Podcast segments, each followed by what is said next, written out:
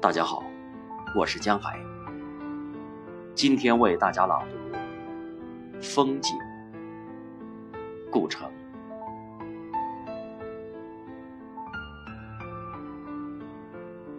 远江变得青紫，波浪开始奔逃，风暴升起了倒帆，渔网把世界打捞。水泡像连剑的分壁，被礁岩随意抛掉。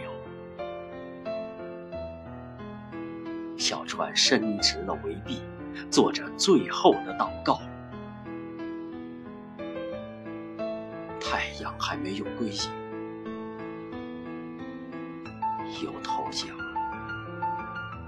一丝假笑。